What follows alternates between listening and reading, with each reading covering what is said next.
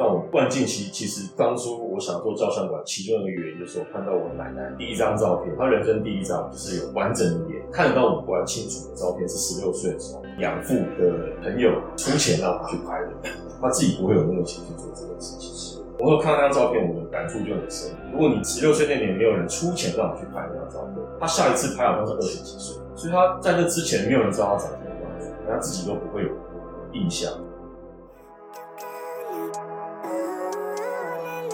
人生二三四是关于二十三十四十岁成员共同主持的频道，在这里你会听到来宾成功的关键、情感的故事。你应该要听我们的节目。生活中的十字路口，鸡零狗碎，让室友们成为你人生的转泪点。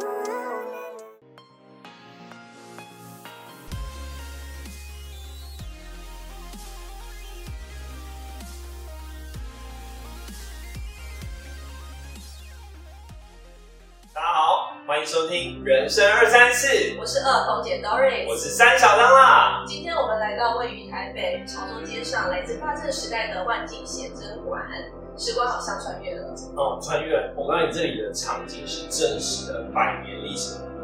然后其实我第一次进来的时候，真的有被吓到，不管是我们所看到的轮廓，或者是甚至连墙壁上的电灯开关，其实都是真实的互动。对，今天我们很荣幸邀请到万境写真馆的主理人，同时也是知名广告摄影师的李广广哥。广哥，大家好，我是李广。啊，我们前面先有一个简单的快快答来第一题，想问李广三个 hashtag 形容自己。老派摄影，随随性嘛。老派摄影随性。那李广觉得是自己是感性的还是理性？我觉得我两个兼备啊。但如果以男生的平均，我可能偏在男生里面算偏感性。对对，但我理性面是非常强。所以你的性格是属于浪漫还是属于偏向实际？如果我们还是一个平均值，对，就有人说哦，你是金牛座，你你一定很务实，可是没有人是不务实，只是你务实的程度对，所以我觉得应该是偏浪漫，属于浪漫。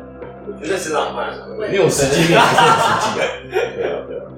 觉得自己是果断还是犹豫不决的人？果断，这我觉得很好。拍照喜欢底片相机还是数位相机？都喜欢，都喜欢。这其实蛮多人问过，就有些人误会我就是啊，阿里广拍底片可能有他的特色在，然后他的首选，那其实不一定。像我拍很多作品创作也是用数位，会两者都有。就是拍像我像最正在进行中两个比较主要的系列，一个就是拍九零的日本车的系列，这系列全部都是数位，是是比较店家系列，这系列全部都是第二个。这样并行，而两个系列都对我来说是一样重要的，是对，所以两个问题。那容我问一个就是门外汉的问题，就是底片是可以修的吗？可以吗？也可以修。现在都是扫成数位档，那数位档就进电脑一样可以修。哦对，然后它的修的宽容度跟数位有蛮大的落差，因为数位毕竟它是数位档，你有很大的颜色可以调非常大的 range，底片不太难。下一题，生活中最喜欢的生活仪式感是？因为我来工作室或在家里，就是我的灯几乎都是无丝灯，然后有非常多无丝灯，所以每次出门前还有回家，我都要关灯开非常多个灯，就可能有十几个开关我要去弄，对，或者睡觉前我要关十几个所以你觉得这就是你的仪式感，就是生活回到家，然后逐一的把灯打开。它其实不是刻意而为，可是就是会这整件事情会让我有一种回到家的，对，就是一种哎、固定会做的事情，对，然后我是喜欢做这个事情。所以如果像那种 LG 智慧家居，那个应该受众不会达到你。对，那有那个像你去饭店一次看完所有的，那也是一种哎、就是方便的感觉，但我不会追求。其实确实就像李李光讲的，就是我第一次来的时候，就也是一坐下来的时候，然后广哥就点起了蜡，然后点起蜡烛之后就开始把哎旁边的灯就一盏一盏去打开。其实是确实有，我有感受到那个仪式感，也有很强烈的代入感。所以今天来到万景，已经有那样的氛围，然后也想从广哥这里挖出更多的故事。那第一题想问说，呃，广哥当初为什么会想要开万景写真馆？是什么样的机缘？当时的你是几岁？我有这个想法大概是二五二六的时候，因为其实那时候我刚退伍，然后摄影师都会想要有自己的工作室或摄影棚。那因为其实摄影棚有两大的主要的类型，一种就叫白棚，就是素素的，然后就自己搭景在里面，是依照不同的需求去搭。另外一种叫做实景棚，就是你把景已经搭好了，那主要可以用来租给别人来拍，然后你自己也可以在里面拍。对，所以我们想说，白棚台北多，那我想到的时间，这是第一个原因。第二个原因就是我本来就很喜欢老的房子，然后跟老的摄影画，那这两个东西结合在一起，刚好就是一个老相馆。对，那我想说，如果我能把台北的其中一间老房子改造，就我不想租一个本来就很漂亮，是它原本可能破烂，我有很大的自由度可以去改造它，然后就是为美化市容稍微记忆起。虽然要花不少钱，投资不少东西时间，但对我来说就是值得，我也可以开心的做。对对对，就是万金的由来，主要就是这两个。所以一开始就是给自己打造自己的工作室，然后后来可能是因为朋友们大家都来拍照，看起来是一个项目，对，就是一个对对对，它就是一个主题，就是我想要让我们工作室有一个主题，就把它变成一个老相馆的样子，然后我租给别人来拍照，这是我原本的打算。然后后来因为有些朋友来拍了之后，拍了全家福或婚纱，然后我觉得，与其让都只租给别人来拍，还不如我也开放一个业务，让一般人有这个机会去体验这一切。毕竟我最熟悉这个地方，我在这边拍的照片，是我自己会觉得比较有发挥这里的潜力。因为毕竟你熟悉人就可以哪个地方要什么胶带怎么打，那可以拍出我觉得最好看的照片。那我就干脆开放这个服务，就让一般人可以预约来这边拍照。那所以它就变成一个真正的项目。那李广希望来这里的客人有什么样的体验？嗯，我们这边就是尽量从内而外整栋都换新。那其实照相馆他们在日本时代通常就是两层楼，然后一层楼就是第一楼通常就是化妆的地方跟柜台或洗底片的地方，二楼就是叫写真场，就是在日文里面写真场就是拍照的地方的意思。二楼就会有一个很大的采光的窗户。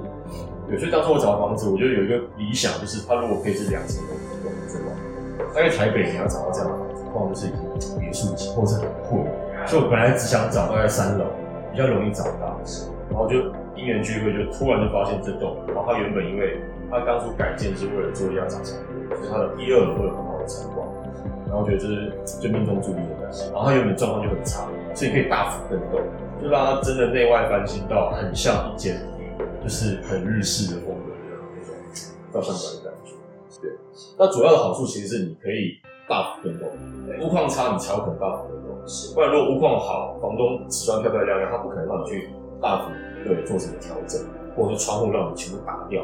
像我窗户是全部打掉重做，天花板打一个洞，然后可以打台打灯下来。一般房东怎么可能让你天花板打一个洞？对啊，然后墙壁随便就打一个洞做橱窗，不可能的。房东说只给我一个条件，梁跟柱不能动，就是结构不动，啊，其他随便。所以有这种自由度是非常好那为什么那时候会选择大正时期的那个风格？大正其实就是日本人他们日本时期，我们讲日本自台该死的那个年代，就他们那时候国力最鼎盛的时候。你现在问老一辈日本人最怀念的时期，就是那个时代，因为像打日甲午战争啊、日内战争。那时候他们的使用的东西，或者是他们装潢的风格，甚至连艺术或文学，都是非常的非常华丽。对，所以大家都会回忆起那个年代。因为昭和后来就战败，没落，然后东西都穷困，不可能做这么铺张。对，那那是一个让人家怀念的年代。对，也是很多老台湾人会想到日治时期来看那些台湾日本时代车站很漂亮的那些照片啊，这种感觉。对，然后再来就是那个年代拍照非常的昂贵，就是日治的前期，将近八九十年前，就是你要很有钱的人才有可能去拍照，所以你一定是士绅阶级。那如果一般人要去拍，可能是你三到半年的薪水，一张照片就这么一张照，对，所以一般人根本不可能去做这件事情。我三个月到半年薪水，搞不好都可以买台脚踏车。比较后期，更早期，脚踏车其实也买不起，我买到一台电扇买不起，是就不会去拍照。可是，一般人现在你不会觉得拍照是一件成本那么高的事情。那我想让别人重新去思考摄影这件事。我觉得我们照片真的需要拍这么多。像我们这边方案就是三张起跳，就来这边你基本只要三张。有些像我们只有三四十张，对，大家就习惯这个数量。我觉得，哎，所以相机一直按，但我们觉得你照片少，你反而会珍惜它。对，就像我万近期，其实当初我想做照相馆，其中一个原因就是我看到我奶奶第一张照片，她人生第一张就是有完整的脸，看得到五官清楚的照片，是十六岁的时候，她送去当童养媳，在屏东那边养父的朋友出钱让他去拍的，他自己不会有那个钱去做这件事情。对，所以我有看到那张照片，我的感触就很深。如果你十六岁那年没有人出钱让你去拍那张照片，他下一次拍好像是二十几岁，没生完两个小孩子去拍全家福，连结婚都没有拍照，所以他在那之前没有人知道他长什么样子，人家自己都不会有印象，就是因为你没有那个照片啊，人家怎么记得那个生活？对，所以向晚的，我觉得啊，向晚的应该是你慎重、慎重其事拍照，所以我也不会去做一些很浮夸的，就是安安静静的拍照，这种镜。对，这这种镜头真的是这样子，就是坐正啊，男生就是男生就是两脚跟肩膀，女生翘脚看情况，可是通常我就是只让他们两脚并起。那我现在 这样，这样翘脚要看，对，因为我今天穿旗袍，你坐侧一点，翘脚是好看。对，你要看服装，对，并不是说翘脚就等于庄重，也不一定。但照片的氛围是慎重的，因为这种照片其实你会有经验，然后也可以很耐看。你放了二三十年，你自己重新看到年轻的时候的样子。那感觉是很不同，看。然后甚至像我奶奶那张照片，是隔了七十年才看到，七八十年我才看到，对，那是另一种感觉。所以我就想，你这张照片要放七八十年给你的孙子。看。呃，应该说一家人来拍照的时候，我们要怎么让他们的动作可以呈现他们的关系？就像什么一家人，爷爷奶奶坐前面，对，然后夫妻可能坐在站在后面，就是可能还会有几对就是小孩子的结婚，两三对夫妻之类的。夫妻我觉得让爸爸手放在妈妈的头上。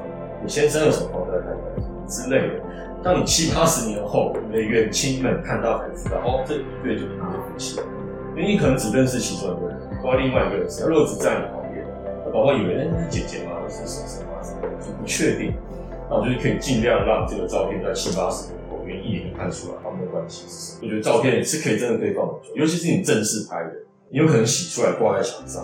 像你现在拍的照片都在手机里，都在电脑里。不可能留在云端，然后密码给他就要去下载。如果你真的想让你的孙子看到那个照片，你必须洗出来。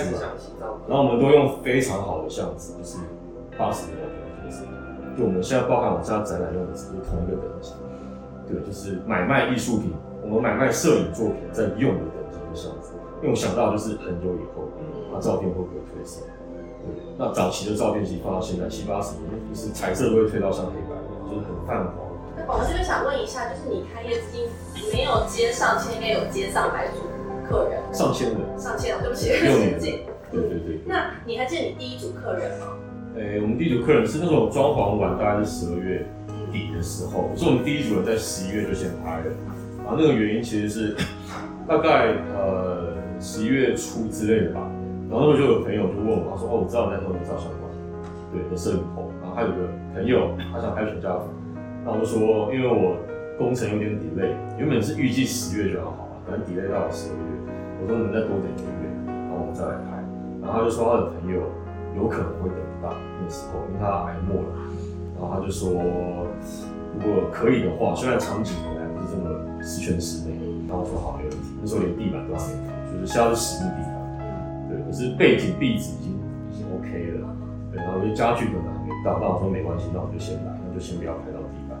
对，那是我们第一组人，是一个呃香港人，然后他刚好跟他妈妈跟他老婆移民来台湾，暂时居住在台湾，然后工作这样子，然后就带着他的妈妈跟他的老婆跟他的女儿。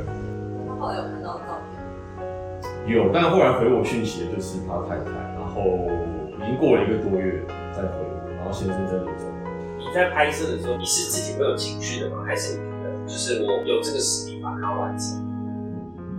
当你拍了非常多人之后，会比较像是一个客观的记录，因为毕竟你真的太长接触，因为我们常常会有平均一个月啊，一组，就是你感觉得到他们可能带他们的家长，就可能都是病重，对，或者是你看得出来就是可能已经有甚至就是插着点滴，然后拍照的时候把它关起来，到这个程度的原因，就是会有这种状况，他们就是来拍最后一张全家的那个感觉，比方说拍一拍可能。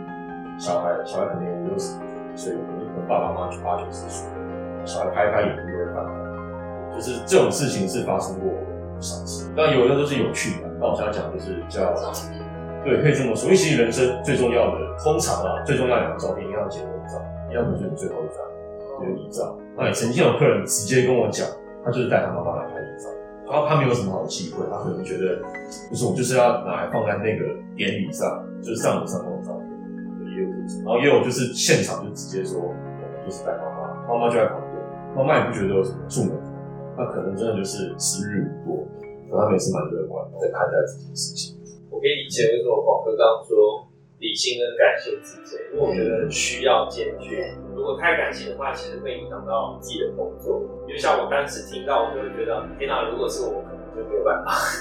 对，我会有很多的情绪，那我觉得会影响。现在讲一个，就是呃，曾有一对大概五十岁左右，然后他们已经移居加拿大，然后爸妈住在台湾，他们说就是一对兄弟吧，带他住在台湾的妈妈来拍照，他们同时带了一个照片，然后照片是很久以前拍的，看得出来就是虽然是彩色的，就是非常久以前，然后是一个小男孩。我想说应该不像他们的小孩，因为如果是他们的小孩，照片应该不会那么旧，是他们小时候有一个失散多年的兄弟，然后就是直接失踪，然后那天来是他的兄弟的生日，他们小时候感情，就可能十岁左右，然后那个小孩，他们的兄弟就消失，然后他的弟弟是也就消失，然后他还是记着这个地，然后在那边带着那个照，他说这是他们家的全家。那我来问个冒昧的问题，广哥我们都那么熟了，所以现在感情是有对象的吗？现在没有，现在没有。最近真的太忙，我是一个真的比较耐得住气。会不会有很多女生到婚姻会觉得说太好了，有人可以帮我拍照，然后她自己不喜欢被拍？呃，可是自己不喜欢被拍跟帮他拍照，那其实没有什么没有直接关系，其实没有矛盾到。那当然会有加分啦，说会拍照这件事情。对，但我也乐意啊，就是，所以我择偶条件之一就是拍到喜欢拍照，因为总不能跟一个不爱拍照的人在一起。哦，我出去总是会想到，哎、看到漂亮的照片，我也希望有个就是上相的人可以达成一个漂亮的画面。好了，我们差题拉远了。没正题，重要。回来，其实像刚刚听广哥这样讲，其实我我真的是有一股是好想要带自己的家人来拍的感觉，但是确实来不及了，所以我们其实还算是非常非常有荣幸可以来这里。跟广哥一起就是聊一下这这里。的关系。谢谢他给我们这个机会，谢谢谢谢。在想问广哥你自己，因为这里。其实衍生了自己很多的作品，广哥跟我们分享一下，就是店家系列当中的什么会有这个一个主题？因为是我我看到这个店家系列的时候，我其实是是很有感受的，是真的被这些照片给给给震住的。对，那为什么会想拍这个店家系列？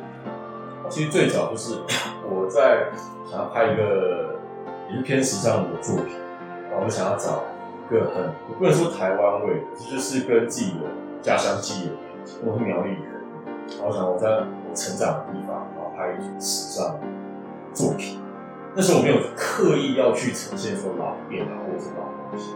我想说，我想在一个很日常的，就像是跟我童年的回忆有关系。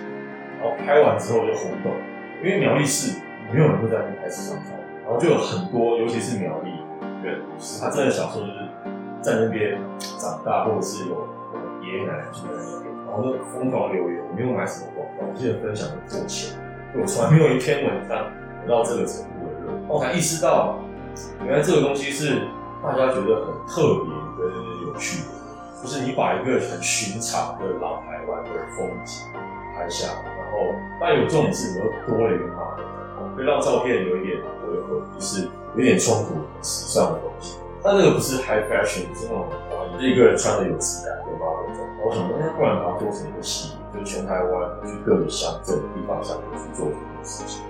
然后在苗栗那篇拍完的过了一年之后，开始继续大量的拍摄，然后就是找各个地方乡镇有一整区，可能有一条街或者是两三条，就在附近啊，然后可能有十几家是比较老的店面，然后它重点是它的内装要尽量维持在六七八零年代的样子，因为它是老店，它里面早就已经大幅更动，玻璃门啊、招牌都换掉，然后里面冷气啊就很现代，那那个我不会去拍。重点是要你要有那个年代的那个装潢气氛要保护住。然后如果你刚好又是一个，店家其实它的名字有点双关，就店跟家这两个字。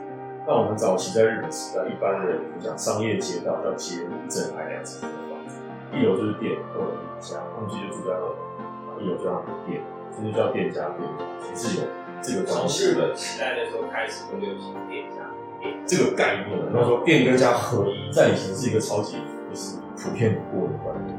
可到后来，因为你毕竟都市会都市更新嘛，有商业大楼啊之类之类，所以就很少会有这种店家合一的状态。啊以后会越来越少，我觉得快速在消失，所以就像是在记录这一切，就它的就是老店的风景。我觉得最后就是目前是呃温泉的管理因为目前的规划可能要暂时按下这个停止键这样子，然后嗯，当然它这边留下来的画面都发生不是，可是一定会继续延续下去。对，然后这边想说问一下彭总，方便说一下为什么要结束这个大家都觉得很美好的一个地方？其实原因蛮复杂，就简单说就是房东跟国家的一些产权上的就是争议，那我就比较像是一个主客要为难的来就是无力回天了。也想过试过各种方法，但是很难去挽救这边，所以这边到时候是要被拆掉。而且我最舍不得的是这间房，它的格局是非常的特别，它不是一般在其他地方看得到的。那原本盖的时候，不是让它做一个住家，所以它的二楼很大的面积的就是窗户。一般你老房子这样做，你隔音会非常惨。你都在马路边，你不太可能住人。就算你能住，那你的收益要非常好。那不是一个这么特别的存在。你拆了一个这么特别的房子，那你接下来不见得会再弄一个这么特别的建筑物在这里。我当然我希望有，我很希望可能隔壁的那个老餐厅，他会把这边买下来，买一个跟他有关系的、漂亮的房子，可能是比较好的结局。比较有可能先变成一个机车停车场，目前看比较可能，毕竟这是国家的。谢谢刘海。这个标题我已经写成管机的，变成机车停车场，可能没事就骑车过来晃一下，来停一下，感受一下当初对对，那个气场。那这些东西，假如说都撤掉的话，如果今天如果有机会能给我包有印象到是不是，最舍不得。嗯，应该说我不能保留的东西最舍不得。壁纸啊，硬要选的话，应该是壁纸啊。因为壁纸旧金山做的就是一个历史悠久的工厂，然后是用版画的方式去做，所以它成本其实蛮高的。对，就等于是全手工设计的非常漂亮。看它有五种颜色，上面用手只要手去摸，其实哦，你要一层一层来还会有计划想要再开一个类似这样这样子？我会先弄一个新的工作室，我会弄一些实际，因为我还想做事情。但它风格就不会新，毕竟你做过了，这是第一。如果你如果不能做得更好，我会想说，那我就想跟他做。对，那除非我今天有个很好条件的房子，但有可能过了很多年后，有可能会再做一次。因为台湾毕竟能像这样提供一个很高品质拍摄全家福不多，真的是非常少。那我觉得是有很多人，就是他们会跟我说，他们如果不是用到他们不会想拍。那实际上其实，如果你去看，就是长辈啊，小时候或者是祖先的照片，你如果没有那些照片，你真的不会知道他们那个时候住的房子长什么样子，他们的衣着或者是。大家会把数位照片看得太，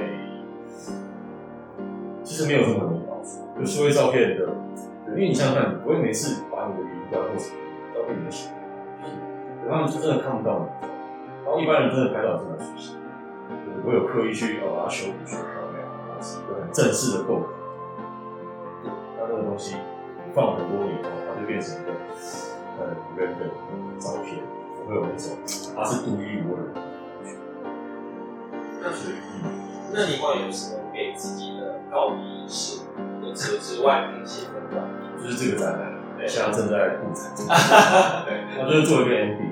对，虽然我们到时候是会售票，但因为我展览用的相纸，然后裱框成本也比较高，它的框是用一种，因为它那个年代会用的那种，就是一个有一点有一点点艳黄，对，就是那个年代七七八零年代喜欢用的黄颜色，就有点刻意去学。那相纸就是我刚刚讲的用的那种，就是部分，然后写好的相纸。广哥有没有最后想给万金写的话？我没有到这么感性，把你有话，我想一下啊，因为我很难讲，我觉得蛮难为情。因为我今天说哦，谢谢你忘记我，他就是我创造出来的地方，不用去谢他或者什么。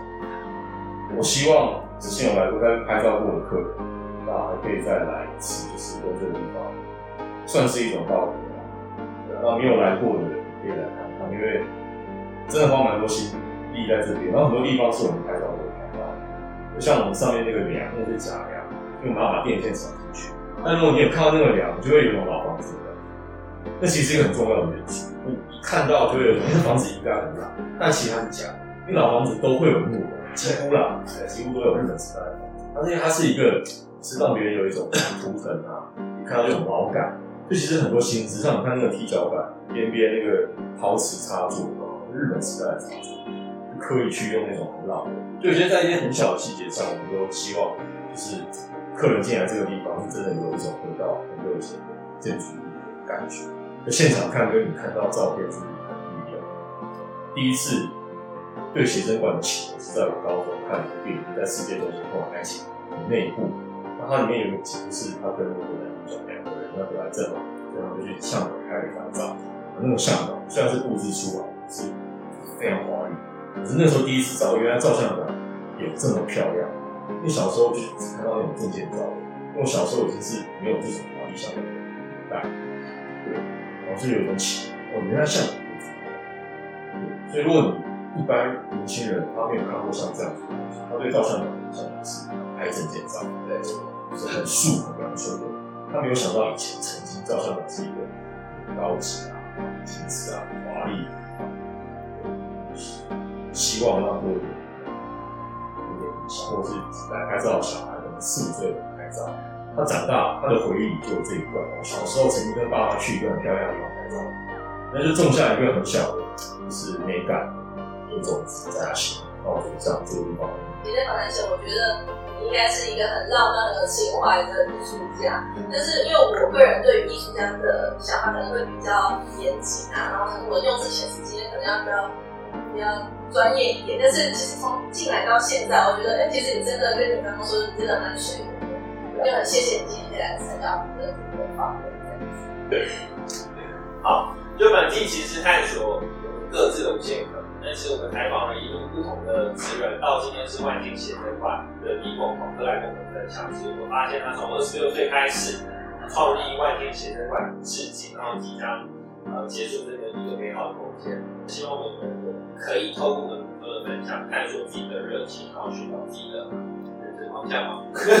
毕竟我们叫人生二三次。